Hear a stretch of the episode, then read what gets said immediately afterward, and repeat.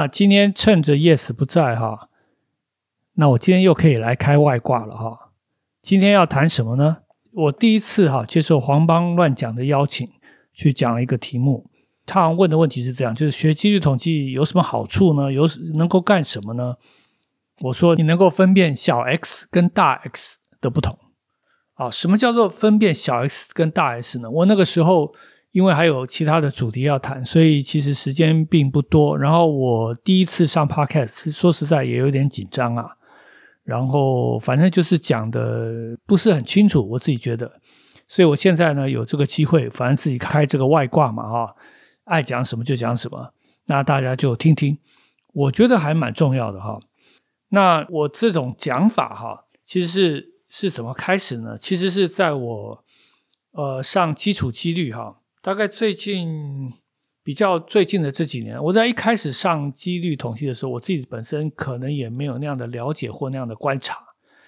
我觉得，就是我在最近哈，在上每一门课的一开始第一堂课啊，每个学期的第一堂课，我大概就会先讲讲这门课的大概的内容是什么，然后目的呢，也是让这个修课的同学有一点动机。好，那以往呢，我们好像在我自己当学生的时候啦，这个老师反正上课就噼里啪啦就开始讲了哈，也不太会谈动机是什么。但是我觉得这件事情在现在越来越重要啊，毕竟同学有很多会分心的事情，那他来上课有的时候就是修那门课，如果动机能够强烈清楚一点，对这个要学的内容比较有一点大概的这个整体的了解的话。对他后面的学习是蛮有帮助的。好，所以我在基础几率的课程上面，我就会第一堂课就会稍微介绍这门课。而这门课哈，我的最后的一个总结就是，基础几率就是你在修几率的第一门课的一个主要的要学习的目标，你要学习的内容，就是把小 x 转换成一个大 X 中间所需要的了解。这个时候，小 s 跟大 X 是什么意思呢？x 的话，其实在大家国高中呢，就是未知数啦，x、y、z 嘛，解什么这些联立方程式啊，去解它。到了大学的时候，我们在修微积分的时候，当然我们都会使用这些符号啦，x、y、z。这时候通常的写法也都是小写的，因为它们的意义上面是蛮近的。我们可以说它是一个变数啊，一个 variable，好，一个 variable，它其实就是一个数字啊。那么你去做这些运算的时候，你的函数也是在 x 上面的。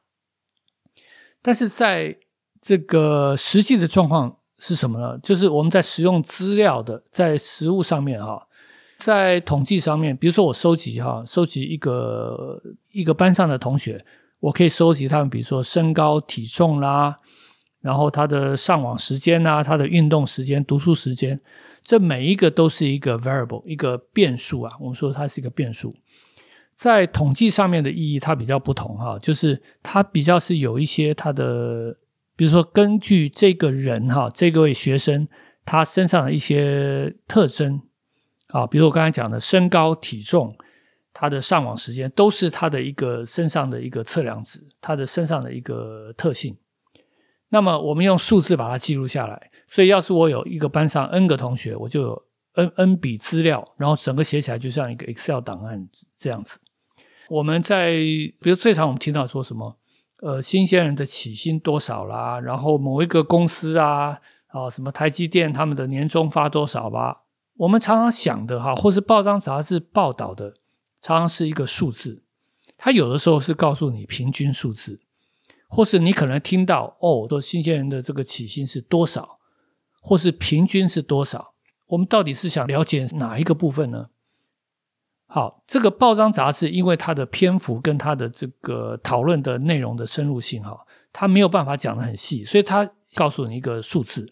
那如果一个比较好的、比较负责任的媒体，他会跟你讲说，它的资料来源大概是怎么收集的，时间的段落是如何，大概报道这样一个一个内容给你知道。那你自行去判断、去解读这个内容，有可能他会再加一些解释等等。那我这边要讲的就是说，比如说我们今天讲呃新鲜人的起薪好了，他不是一个数字，它不是一个小 x。某一个新鲜人的起薪，可以把它想成是一个小 x，它是一个数字嘛？啊，如果我们在某一个抽抽样或者是调查的时候问某一个人，那这时候是一个数字，没有错。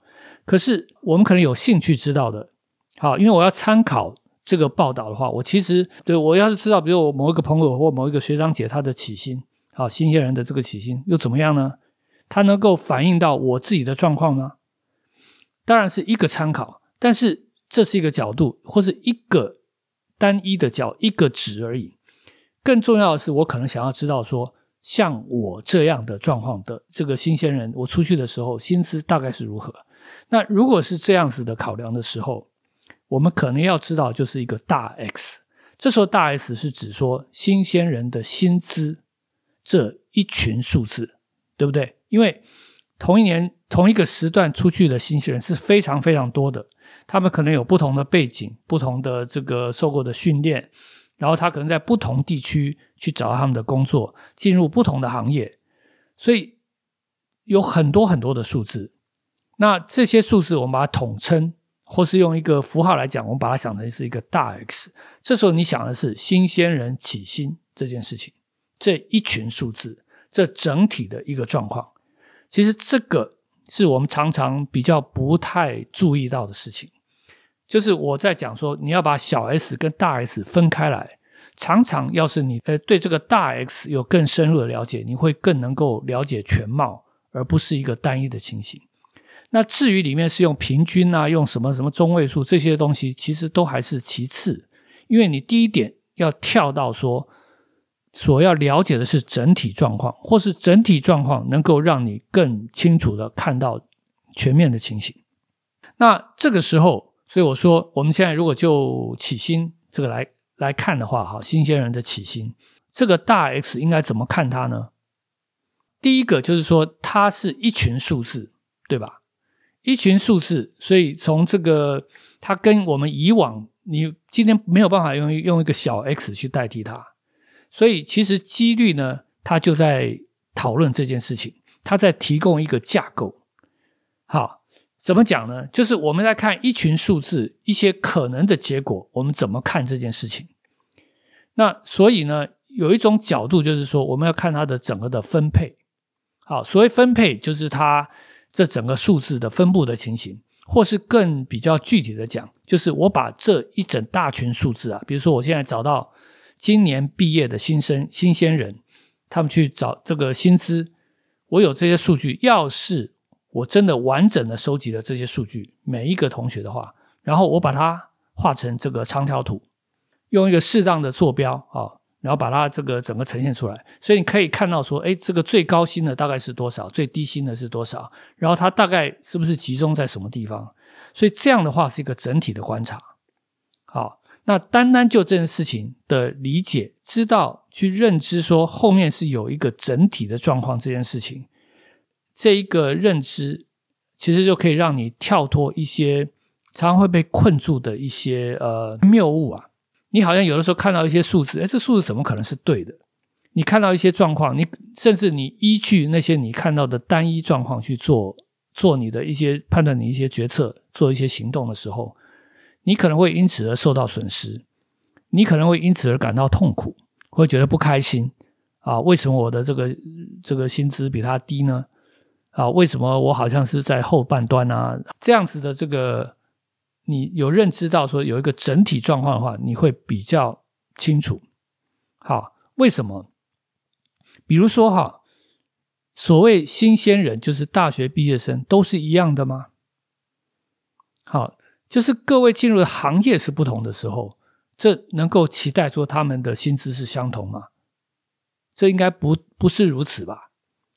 好。比如最简单的来讲，大家可以想象，就是说你进这个呃，比如说这个科技产业啦，进服务业啦，呃，进这个这个不同的行业哈，那它自然薪资是有不同的结构。好，你的新鲜人一般去的时候，这时候会是多少？那还有你大学所受的训练是什么？还有你到底大学的时候学的怎么样？好，你今天是真的有知道大学的这个内容，还是你只是拿了一张文凭哈？那这其实差别是蛮大的。或是说你今天说你就算有一身本事，但是你所从事这个行业这个职位并不需要这样的能力，那也许你这个原来的这个训练就没有这么加分，不是吗？所以这是不是牵涉到说你在不同的状况之下，你的这个可能的 X 的分配又不太一样？好，我要讲的就是说，假设你今天我把它想成 Y 是一个行业的话，啊，你可能行业我刚才讲说就是从事科技业啦、服务业啦，或是金融业啦，其他的这些产业的时候，在不同的产业的时候，其实你的新鲜人的薪资分配不是也是不同的吗？所以这件事情其实要这样子去看它，你才比较能够找到跟自己相关的这个有价值的讯息在哪里。至于说他是不是用平均数去去讲这件事情，其实单单用平均不见得是一个很好的指标啊，因为很多的分配不见得是那样子，好像是一个中型啊，好像一个所谓的常态这样子的分配。你这时候单单用它中心去看，可能会有一点误解。好，因为中心我们看起来，比如说我们常常会用平均哈去作为一个分配的这个中心的一个代表，平均到底是不是好的呢？比如说，啊，我们的平均薪资是这个三十万啊，月薪哦，这样是不是很高？可能是，但是这个平均可能是怎么来的？假设有一个某一位，对不对？他的这个新鲜人，他的能力特别强，啊，他的机会特别好，这个产业这个给的这个薪水也特别高，本身这个不管如何哈，他今天一个月拿到一亿。那我们其他人跟他一平均，马上这个平均被拉上去。但是我拿到，或是说这其他的其他拿到的这个薪资啊，其实就跟他差很远了。好，所以这个时候你用平均去看，是可能会漏掉这个重要讯息，或是不要讲到那么极端，它可能是 M 型的，就是它可能是集中在某一个某一类，或是某些原因，它就是分成两块。啊。对不对？平均来说是十万元，但是可能是有一半的是二十万，另外一半呢接近零。好，这样是平均。那你到底好不好呢？看你在哪一半了，不是吗？所以这件事情就是告诉我们说，你如果今天要看的是整体的，如果你有办法看到整体，你会比较清楚。如果你只看到其中的一个值，比如说平均啊，甚至只有中位数。它其实都可能漏掉一些重要的讯息，所以我们在有可能你今天能够看到，也就是部分的一个所谓的 summary 啊，就是像平均数是一个 summary，中位数也是 summary，这个什么标准差 standard deviation 也是一个 summary，这些都比较适合的想法是说，你整个的这个大 X 啊，就像我们普通讲的说，这个盲人摸象，整个后面的那个大 S 是一个。一个你不知道的一个动物，不知道的这个怪兽，你根本不清楚它是如何。而我们能够看到的是它的其中的一一小部分。这个平均就是它的一个这个象的这个鼻子啊，然后这个 standard deviation 可能是它的脚，它是从这原来的这个大象来的，但是我们不知道它是什么，我们只摸到说这是它的一部分讯息。那你要拼凑回来，原来那是怎么什么情况是没有办法完全对的。除非你事前已经知道那就是大象，而这件事情在我们资料分析，在了解整个的那个大 S 的整体状况，有的时候我们并没有这样的一个幸运，没有这样的奢侈，我们并不知道整个的大 S 它到底是怎么情形，它是像中型吗？还是歪向某一边呢？还是它是 M 型啊？还是如何如何哈？这个我们其实都不见得清楚。好，我们真的就如这个盲人一样。我们只能看到几个讯息，所以这个时候，其实我们要对这个我们看不到这个大 S 保持一种适当的，呃，你可以讲说一个存疑，就它到底是什么，或是保持一个适当的尊敬或尊重啊，就是你不要太去主观的假设它是什么，然后你就看到一点，你就说好像哦，它就是如此。好，这个越到现在哈，越是要很小心。因为我们现在的东西变得很快，所以呢，你原来以为啊，像这个薪资的结构就是如此，但是可能这个一年两年，好，马上就改变了。所以这个时候，我们不要太相信过去是怎么样，未来就如何。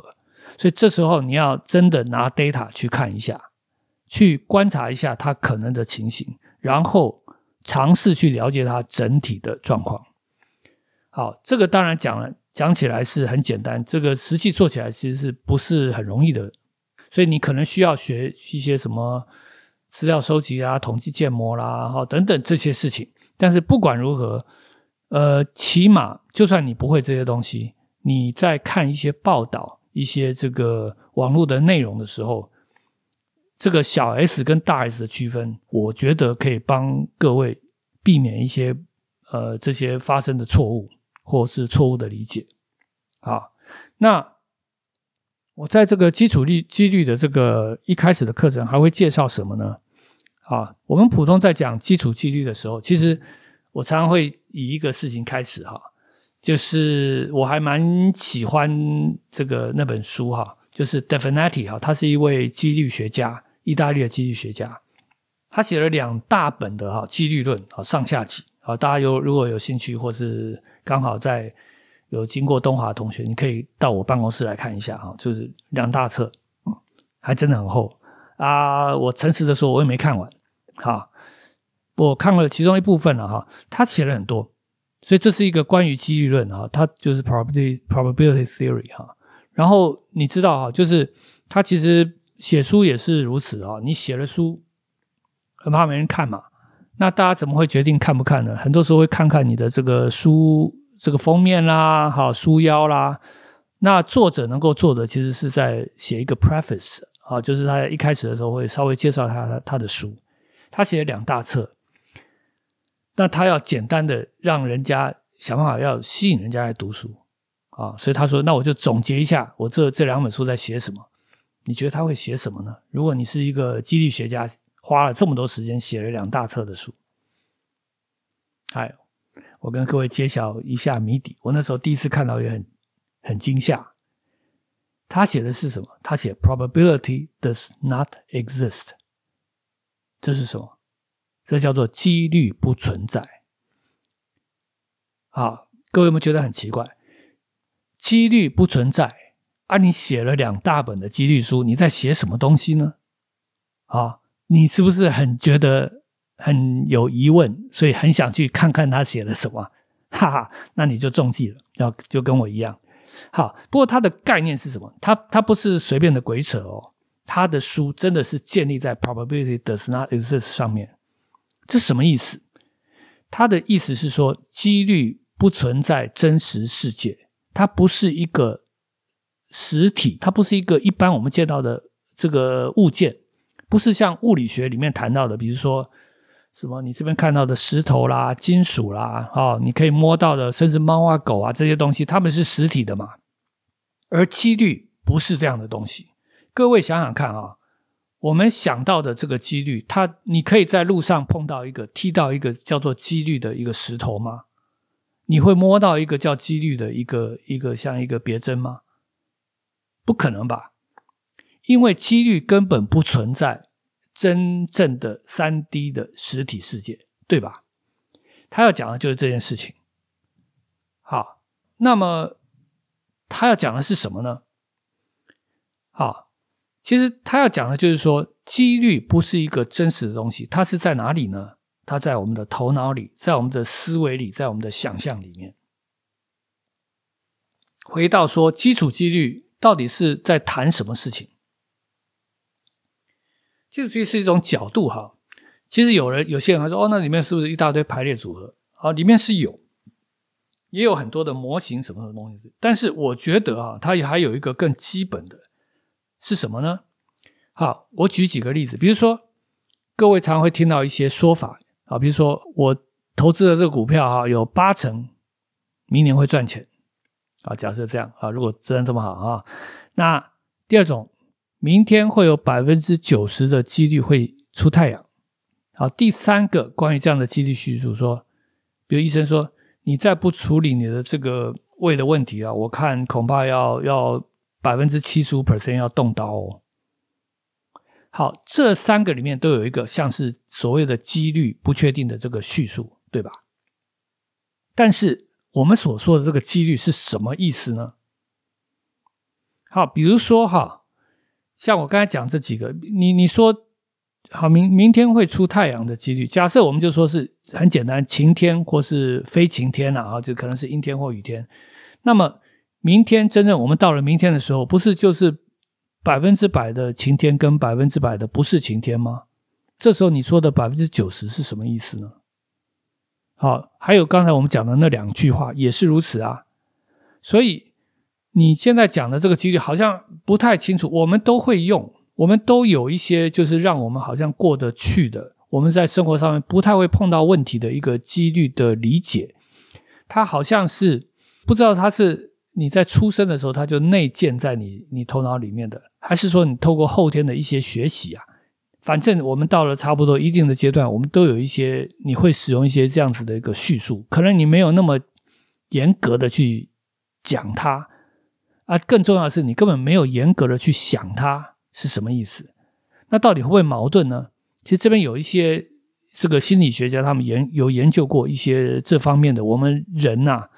或者一般人作为一个群体来讲，我们其实，在有有一些比较不确定的，有一些好像涉及几率的这些推断啊，这些推理是有一些毛病的。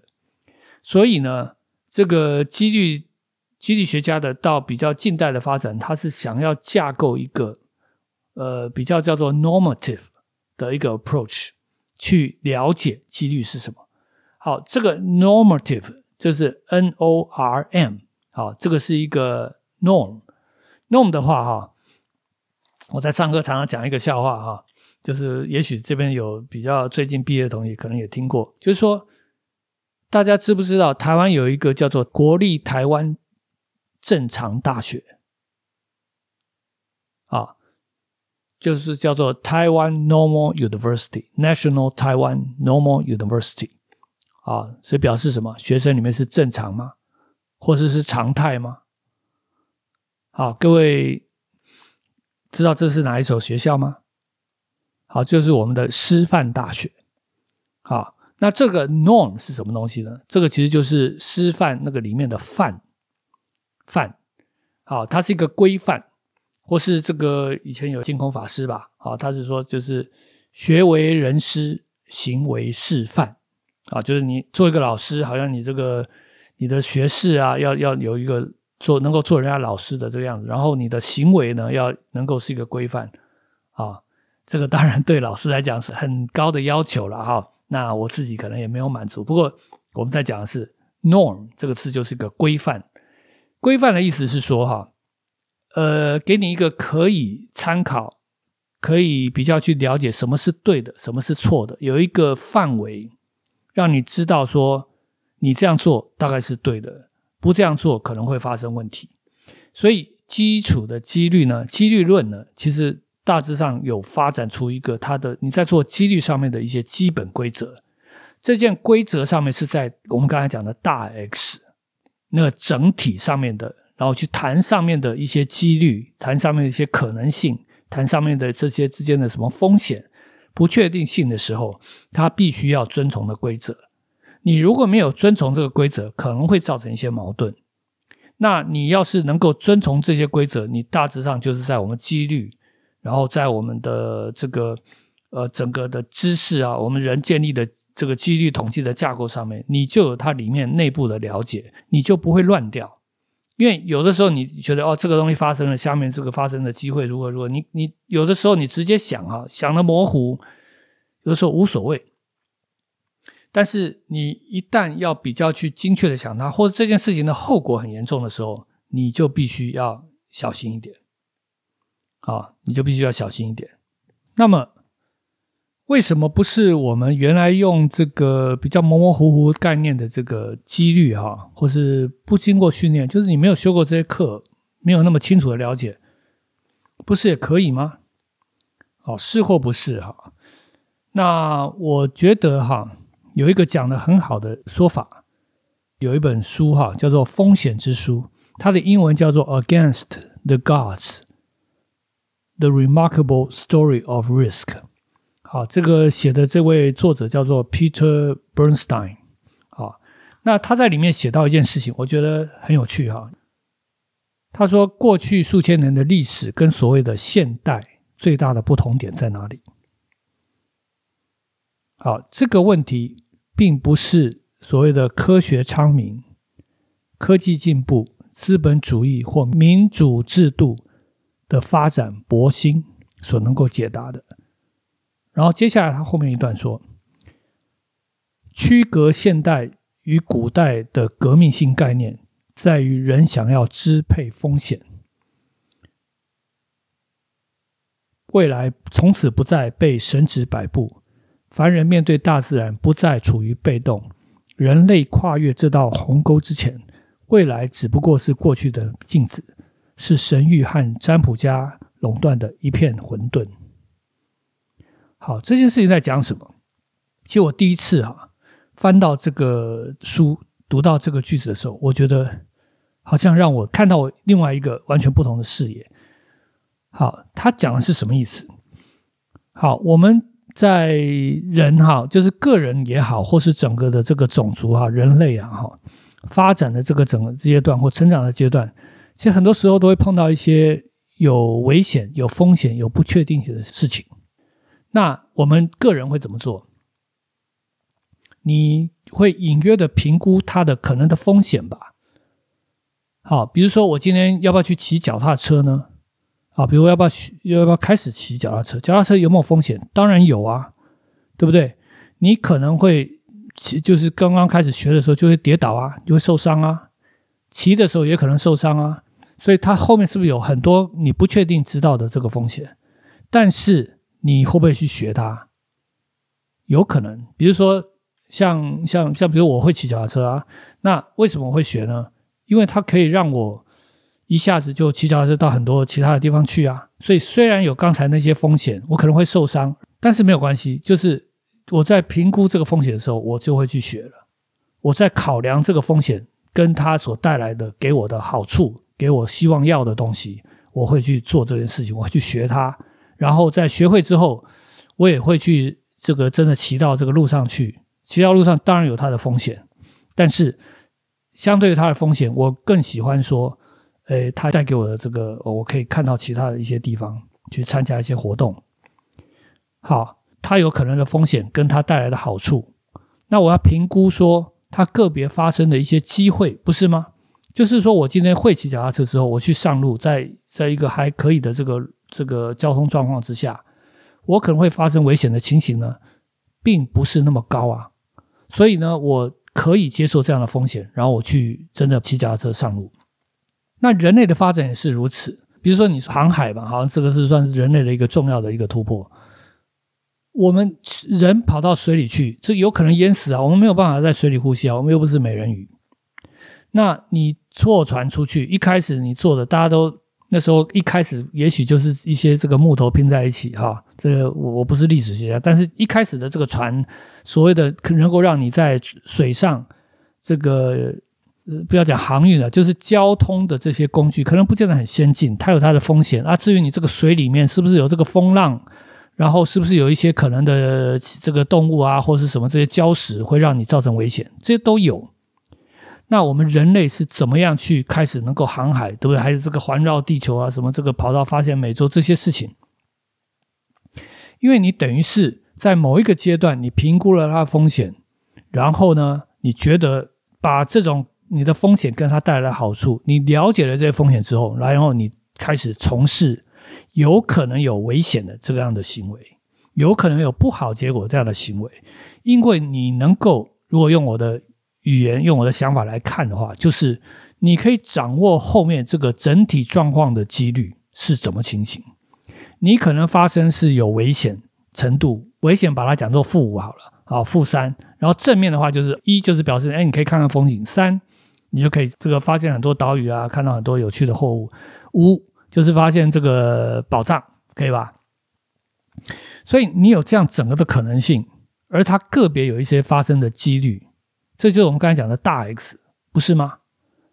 所以你把它的整个的风险，好，把它风险跟好处整个化成它的一个大 S 来了解，然后个别可能出现的情形，你一旦比较掌握它，的时候，你就会能够做出一个虽然有风险，但是是对你大致上是有帮助而正确的一个决策。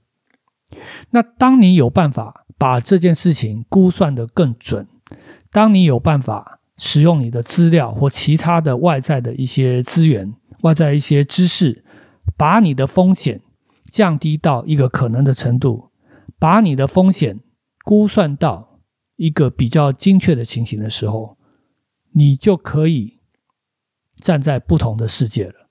你不会是退缩在海岸，连第一步都不敢跨出去的。这个上古的这些人，因为你有把握，你有知道你所面对的风险是什么，而这件事情，其实，在我们整个的发展当中，哈，即使是很近代，我们就可以看到，人对几率的风险的估计是越来越准确。另一方面，你在估计这些几率、估估计这些风险的时候，对你的这个估计的方法、估计的保证。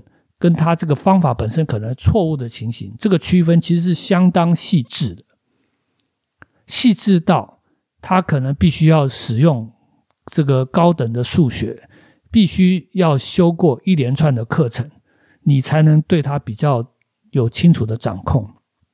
当然，你并不需要每个人都掌控这些技能，但是在整个社会上面是需要有一些人能够掌控这些技能。那也就是为什么。我们这个系上或有一些这个相关的领域，他们会把这些什么几率统计的课程列在他们的课程内容里面。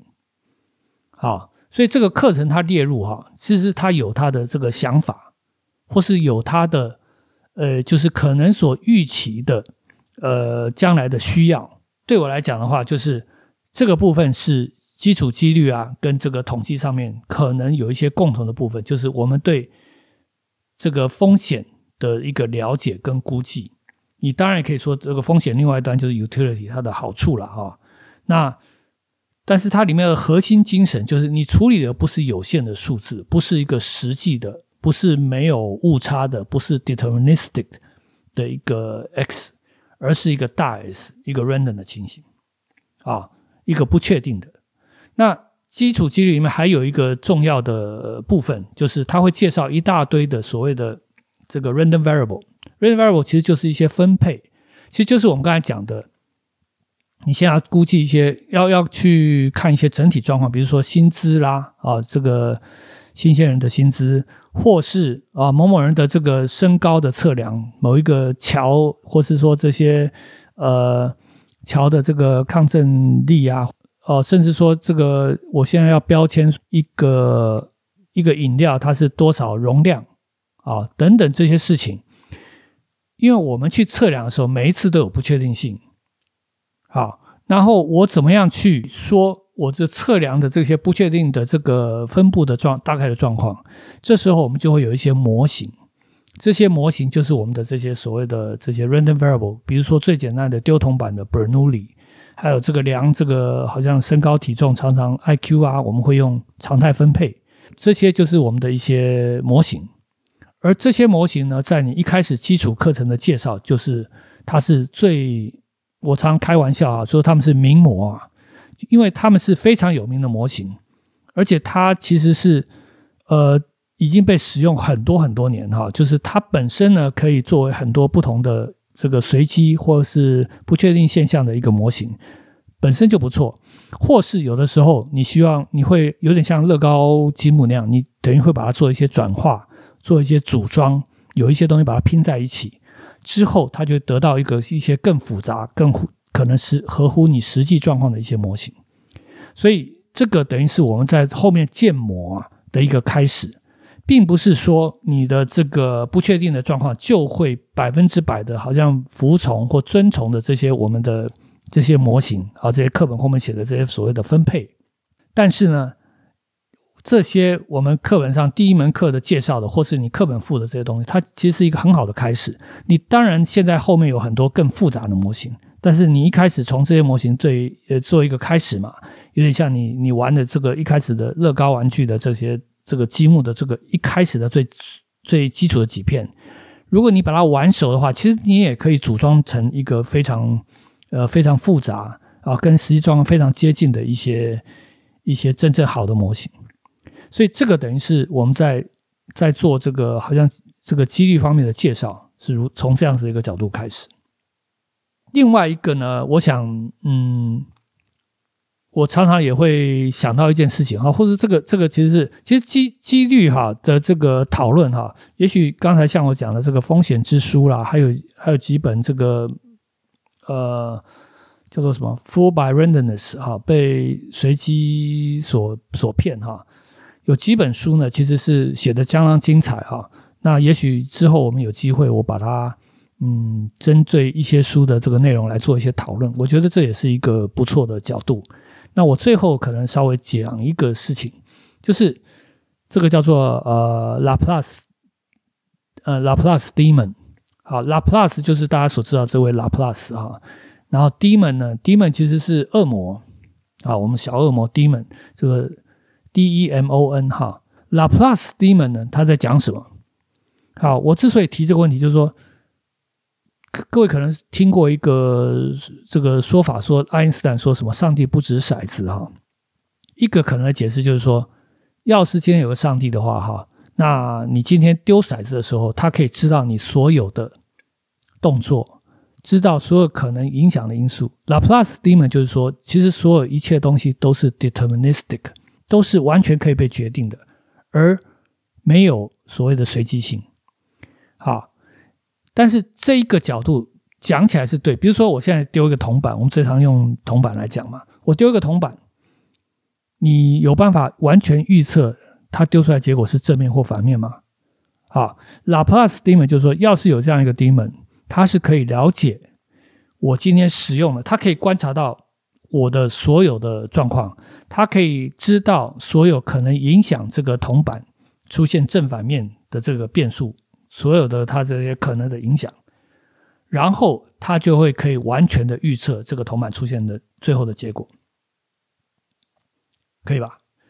可是这件事情哈，为什么？即使如果那那如果说你相信这个角度，你应该要做的是什么？你应该尝试着哈，就是把自己，或是我们在做这件事情，我要把自己变成一个 Laplace demon，我要去了解这后面可能的驱动的因素。可能所有任何相关的变数，好，这件事情其实是相当难的，相当难的。